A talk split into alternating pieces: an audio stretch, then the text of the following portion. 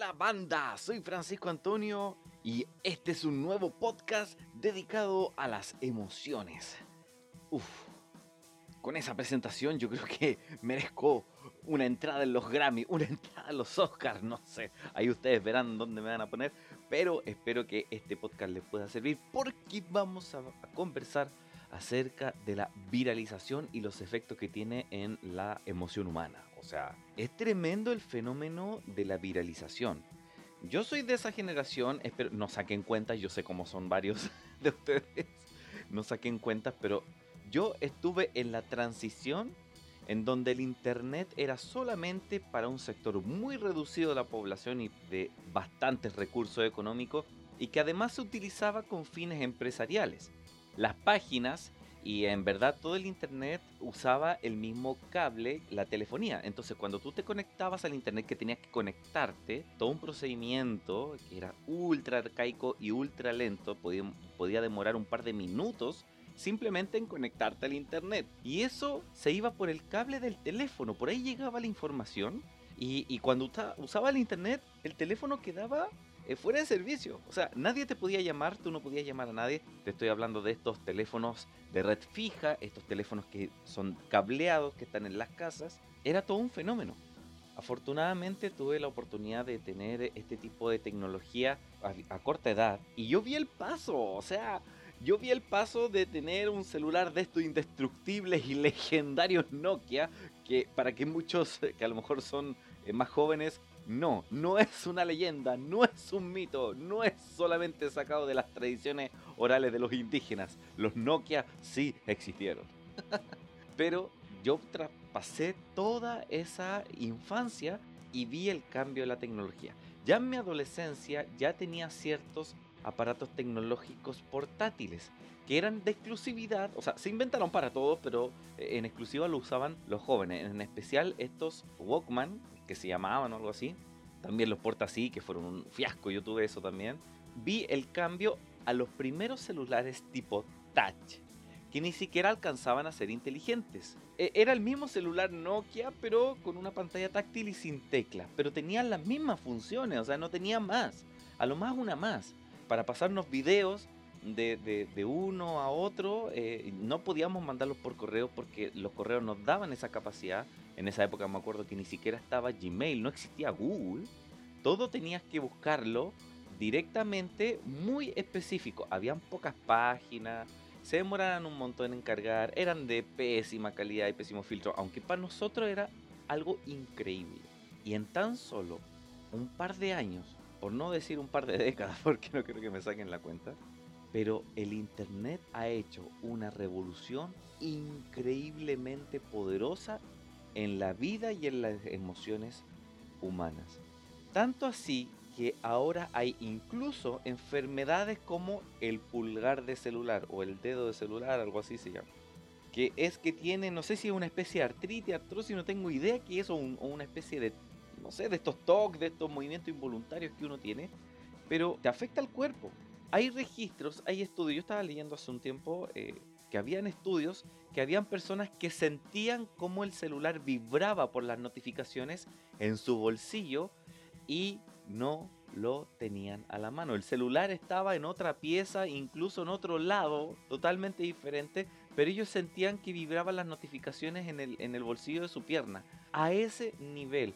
Me preocupa un poco, pero también me pregunto, ¿Qué fuerza tan poderosa es, capaz de cambiar incluso hasta la sensibilidad humana? Hay una teoría que se llama los nativos digitales. Yo creo que ya no es teoría, yo creo que está ultra, ultra estudiado y comprobado. Que dice que los, los jóvenes y los niños, sobre todo, que han nacido después del 1985, y mientras más cercano al 90, mejor todavía, y dicen que ellos son nativos digitales. O sea, que literalmente han educado toda su vida a través de lo digital. Y yo he visto casos presenciales en donde niños de 3, 4, 5 años terminan aprendiendo mucho más rápido y de una manera mucho más avanzada a nivel de usuario que un adulto que lleva a lo mejor haciendo cursos para aprender a usar cierta aplicación o cierto programa. Yo creo que no tengo para qué hacer más preámbulo de esto. Yo creo que a lo mejor tú lo has vivido, a lo mejor tú eres uno de esos adultos que ha sido enseñado por niños en cosas de tecnología, o a lo mejor tú eres uno de esos jóvenes que le ha tenido que enseñar una y mil veces a los adultos que no entienden. Pero tienes que entender una cosa. En menos de 100 años pasamos de andar en carretas con caballos a tener satélites que orbitan alrededor de, de la Tierra. O sea, eso en menos de 100 años. Pero en menos de 10 años pasamos a tener que la mejor carrera y profesión a lo mejor podía ser médico o abogado y pasamos a que ahora a lo mejor un analista digital, un loco que crea criptomonedas o un tipo que hace un software de big data y que es capaz de generar bases de datos increíbles como por ejemplo para la, base de datos de Facebook o de Google, terminan ganando incluso mucho más dinero que cualquier otra persona. Y eso solamente en 10 años. La capacidad que ha tenido la tecnología para cambiar la vida humana es tremendo. ¿Y eso va a tener efectos en las emociones humanas? Pero por supuesto, mi querido Watson, por supuesto que tiene efectos.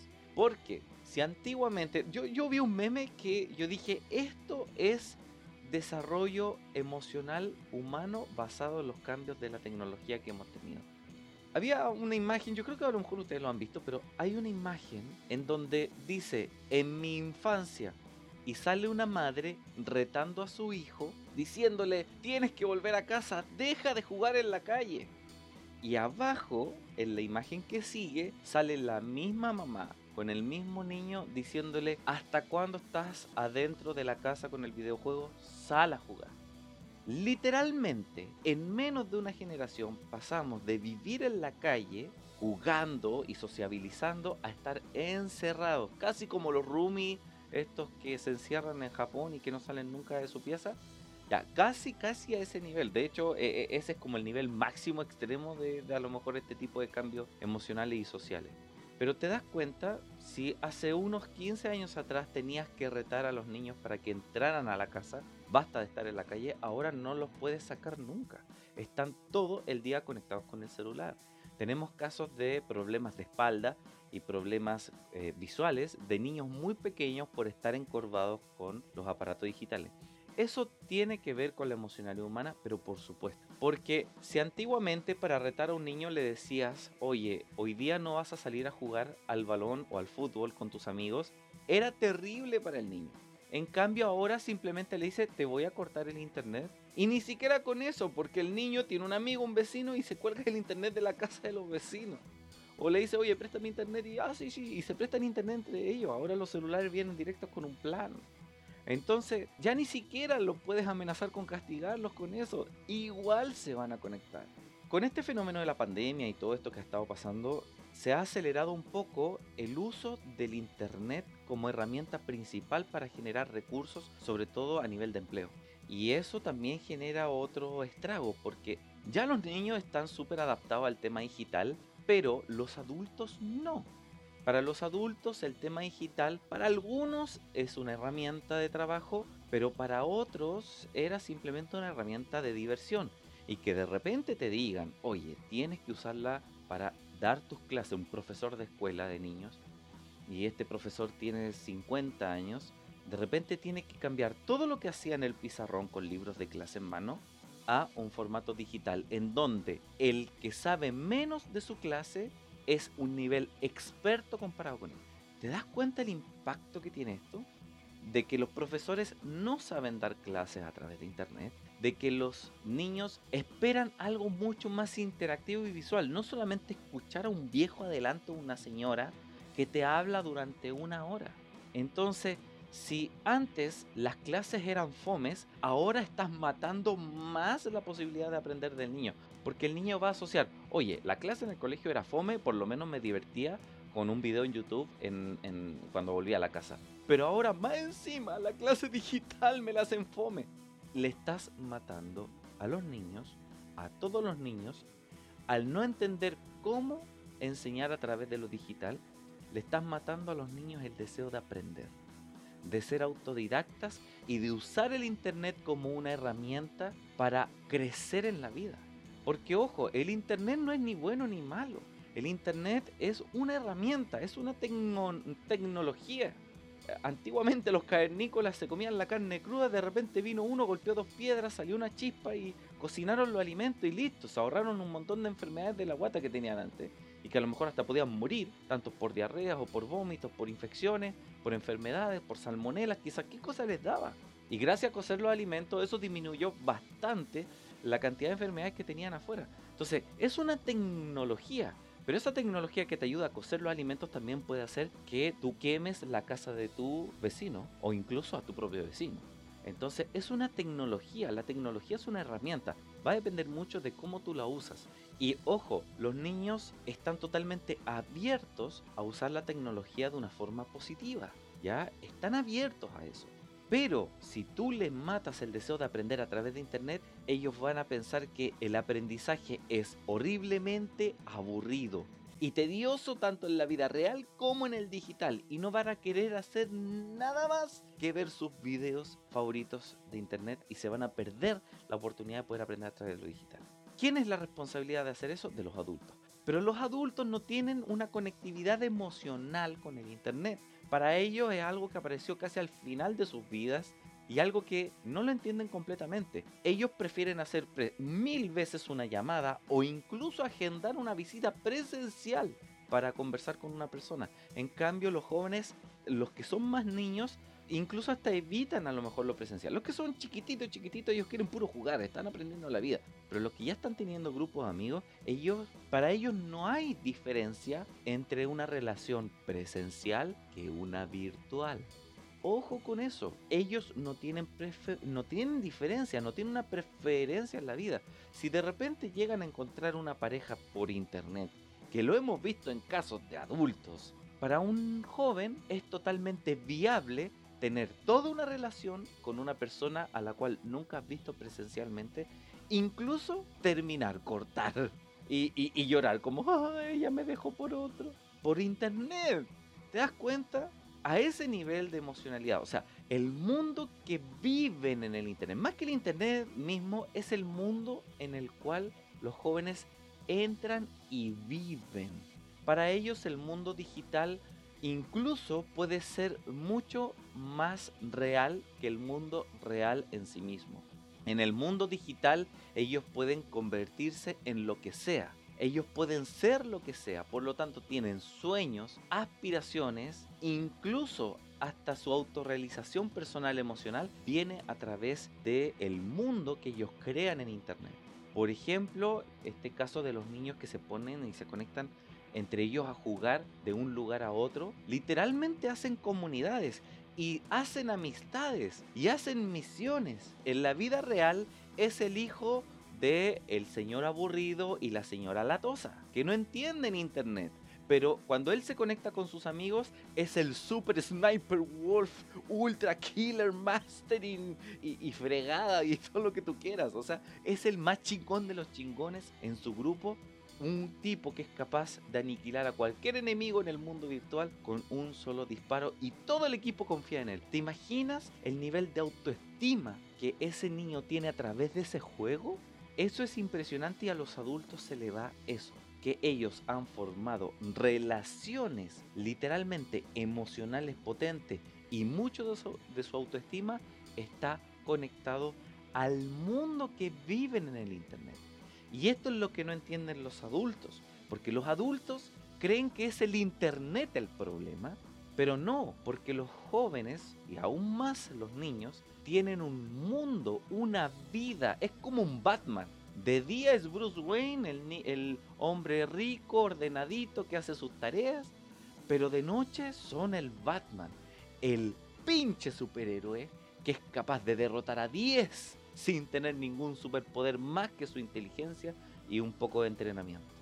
Y eso lo viven y, se disfrazan y se ponen sus avatars y se ponen sus nicknames. O sea, los nicknames son como estos, eh, eh, estos eh, nombres de usuario que tienen. De hecho, ¿quién no conoce a Vegeta 777 o a Auronplay? Ya, no son sus nombres normales, ¿ya? O en el caso de España, el juego de niño este, el Trolino o Minecraft. No son sus nombres reales, pero literalmente son todo un personaje y han creado un mundo. En el caso de estos chicos que hacen, que son jóvenes en verdad, no, no, son adolescentes, son un poquito ya más adultos, pero ellos juegan este juego de Minecraft y, y ellos es impresionante porque ellos juegan formaron un equipo que se llama Los Compas y tanto han ido sus aventuras. Ellos literalmente, más que jugar un juego, ellos están haciendo una aventura. Es como, eh, es como tomar a tus dos o tres amigos, oye, vamos a recorrer varios países y vamos a ir a acampar y vamos a, lo que se dice eh, coloquialmente, a mochilear.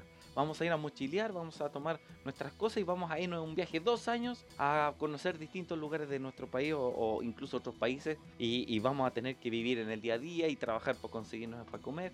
¿Qué, aventura más entretenida para algunos? Para otros a lo mejor no, pero para varios sí, sería una aventura súper entretenida. Pero estos jóvenes hacen lo mismo, pero a través del internet, del videojuego. Llegaron a hacer aventuras tan, tan potentes emocionalmente, sobre todo para el grupo de niños que era el que veía eh, a estos chicos, que han escrito, no sé ya si van en el tercer o cuarto libro de los compas, con las mismas aventuras que ellos vivían en el videojuego. Y es interesante porque en el libro te dan los tips y los secretos de cómo salir del castillo, cómo salir de la prisión, cómo sobrevivir en la selva, que es lo mismo que lo hacen en el juego. Entonces, ellos llegan a vivir dentro del Internet. Yo creo que si ellos se pudiesen, no sé, poner toda su conciencia en un chip y meterla en Internet y vivir adentro, yo creo que estarían felices. Pero es así, es así. Yo quiero hacer una reflexión, sobre todo a los que son más adultos. ¿Tú puedes competir contra eso? Si le quitas el internet a un niño, probablemente le vas a quitar la única herramienta que ese niño conoce, yo sé que hay muchas más, pero que ese niño conoce para poder superarse emocionalmente, para poder conocer amigos, incluso como una herramienta de autoestima. Es impresionante. Tú puedes competir contra eso, tú puedes quitarle y llegar y quitarle el internet o la tecnología a un niño como castigo a lo mejor el niño no va a entender el mensaje. El adulto sí, para el adulto en internet es como el balón fútbol o es como eh, la consola de PlayStation. Como, ah, yo le quito esto, le quito la consola y, ah, le quito el internet o le quito el celular. Pero no, le estás quitando la vida a ese niño. Lo estás llevando a una vida totalmente monótona y tediosa que se llama vida real, en donde ellos no pueden ser nada más. No pueden crear, no pueden imaginar, no pueden ser superhéroes, no pueden vivir aventuras, no pueden conocer gente nueva. Este fenómeno del juego de Among Us, ahora salió creo una nueva versión con, un nuevo mapa, yo lo he jugado bastante y me ha tocado la oportunidad de conocer gente de varios países. Y, y las partidas de repente pueden durar un minuto o a lo mejor 10 o 15. Ya hay partidas que son más largas, más cortas, pero imagínate cada 15 minutos conocer por lo menos 10 personas de otros países cada 15 minutos. Porque hay un chat interno en el juego. Ahora todos los juegos tienen chat interno. Incluso ahora hay programas que se especializan en conectar jugadores de un lado para otro para hacer videollamadas. O sea, los tipos están así con un auricular, con un micrófono y mientras están jugando el videojuego están conversando. Y eso lo pueden hacer cada una hora, cada 30 minutos, dependiendo de la velocidad del juego. Pero te das cuenta, ellos pueden conocer cada 30 minutos o cada una hora varias personas de otros países con otras culturas que están viviendo la misma vida que ese niño. Esto va a tener un cambio, pero brutal. Brutal en el futuro. O sea, va a llegar un momento en que no va a pasar, no sé, imagínate esta cosa, la inteligencia emocional, pero vamos a tener que inventar una rama de inteligencia emocional virtual. o sea, cómo vivir y no y, cómo no tener depresión, cómo, cómo romper por internet, no sé, o sea, de hecho ya hay videos de eso, cómo romper por WhatsApp o cómo, cómo ligar por WhatsApp, y hay cursos de eso, pero ya me estoy refiriendo, imagínate tener un, matrimonio por internet. ¿Te, ¿Te, das cuenta hacia dónde va el tema? No me extrañaría que de aquí a lo mejor a 10 años se, se dé por aprobada ley en varios países de matrimonio virtual, donde tú conoces a la chica y literalmente estás casado con ella y sin vivir con ella. No tengo idea cómo sería así, pero si vamos, eh, si esa es la tendencia, vamos para allá. Y a lo mejor en la casa tuya tú vas a colocar algunas cámaras que va a poder ver y poder verte y tú también con ella. Y quizás qué va a pasar y va a tener una relación, tú te vas a poder vivir, no sé, en Latinoamérica, casarte con una coreana sin ningún problema. Y vivir cada uno en su país, pero estar casado, no sé. Eh, suena súper loco, pero suena tan loco como hace 10 o 15 años te dijeron, ¿sabes qué? Algún día te van a pagar por colocar una foto tuya en internet haciendo algún desafío loco. Cuando tú hablas tonteras, a la gente que le gusta hablar y hacer ser el chistoso, el príncipe de la fiesta y, el que hacía más locura, oye, te van a pagar millones por eso con un video en internet. Hace 15 años atrás habría sido totalmente ridículo. Pero hoy día todo el mundo conoce grandes casos de youtubers así y que han tenido mucho éxito. Entonces a lo mejor lo que te digo ahora de, casarte con una persona en otro país, pero sin, sin salir de tu país, o sea, vivir en tu mismo país pero estar casado con otro, a lo mejor parece una locura. Pero quién sabe si a lo mejor en 10 años más no va a ser realidad.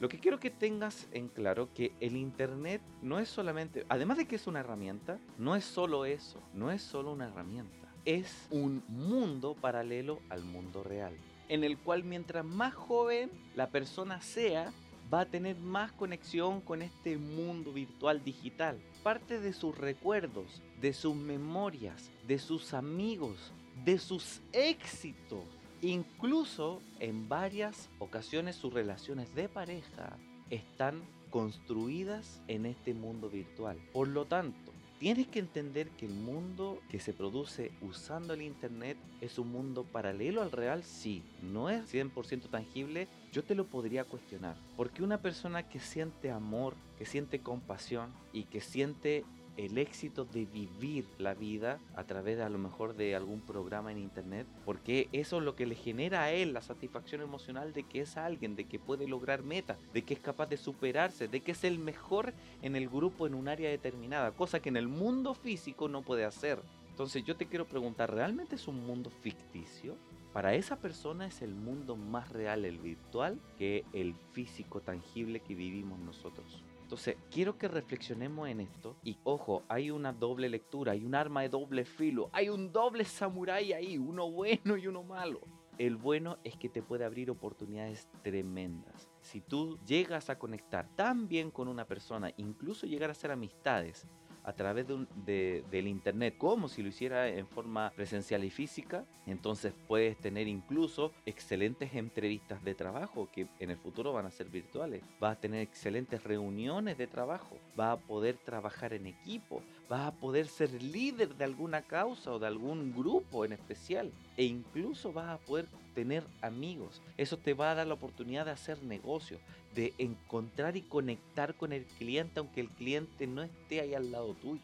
Eso puede ser una cosa muy buena de vivir en ese mundo y de entender cómo funcionan las emociones ahí, que no se diferencian mucho a las emociones que uno vive en forma presencial pero también tiene un doble filo, porque si nos vamos al extremo, podría incluso una relación de pareja y llegar a la depresión o incluso a pensar en quitarte la vida porque no has logrado nada en ese mundo virtual. Para ti va a ser tan real como el físico. Ojo, ojo ahí, si tú eres un joven y estás escuchando esto, ten en mente eso. Para ti tu mundo virtual es casi tan válido como el mundo real. Para un adulto eh, es más un juego, es más algo ficticio, algo que no se puede tocar. Yo no puedo comer internet o no puedo pescar internet, no puedo pagar cuentas con el internet, pero muchas personas están ganando una cantidad enorme de dinero a través de internet hay otros que a lo mejor no, en internet no se puede cocinar, pero sí piden a través de aplicaciones que te llegan a la casa con platos de comida incluso hasta calientes y listos para servir. Entonces es un cambio, es un cambio que va a aperturar y que vamos a tener las mismas enfermedades y los mismos problemas que tenemos en el mundo físico con personas tangibles, presenciales y directas, las vamos a tener en el Internet, pero con personas que viven al otro lado del mundo va a ocurrir un fenómeno increíble en que ya nos vamos a cuestionar qué mundo va a ser mejor vivir. Van a haber personas que así como en, la vida presencial y, y física se están cuestionando el propósito de la vida y si ellos valen de algo, hay personas que se van a cuestionar cuál mundo es mejor, el mundo virtual o el mundo físico. Y si me encierro en el mundo digital, ahí puedo hacer lo que yo quiera. Y ojo, van a haber cosas así en el futuro. Y si es que ya no las hay. Por lo tanto, si llegamos a un nivel de profundidad emocional tan potente, también van a venir enfermedades cuando eso sea mucho más grande que nuestra capacidad para procesarlo. Bien, Espero que estén súper bien, que les haya gustado mi audio, espero que escuchen los otros. Hace poco hablé acerca de la discriminación, recordé un tema con BTS ahí y, también recordé el caso de George Floyd y, un tema que, que, ocurrió muy potente, por lo menos en Chile en el último tiempo. Y también otros más, he hablado de Bitcoin, de Elon Musk, pero siempre conectado con las emociones. Así que te espero en el siguiente podcast Y además recuerda oír los otros porque también tiene comentarios e información muy interesante de conectar distintas cosas con las emociones. Soy Francisco Antonio y nos vemos.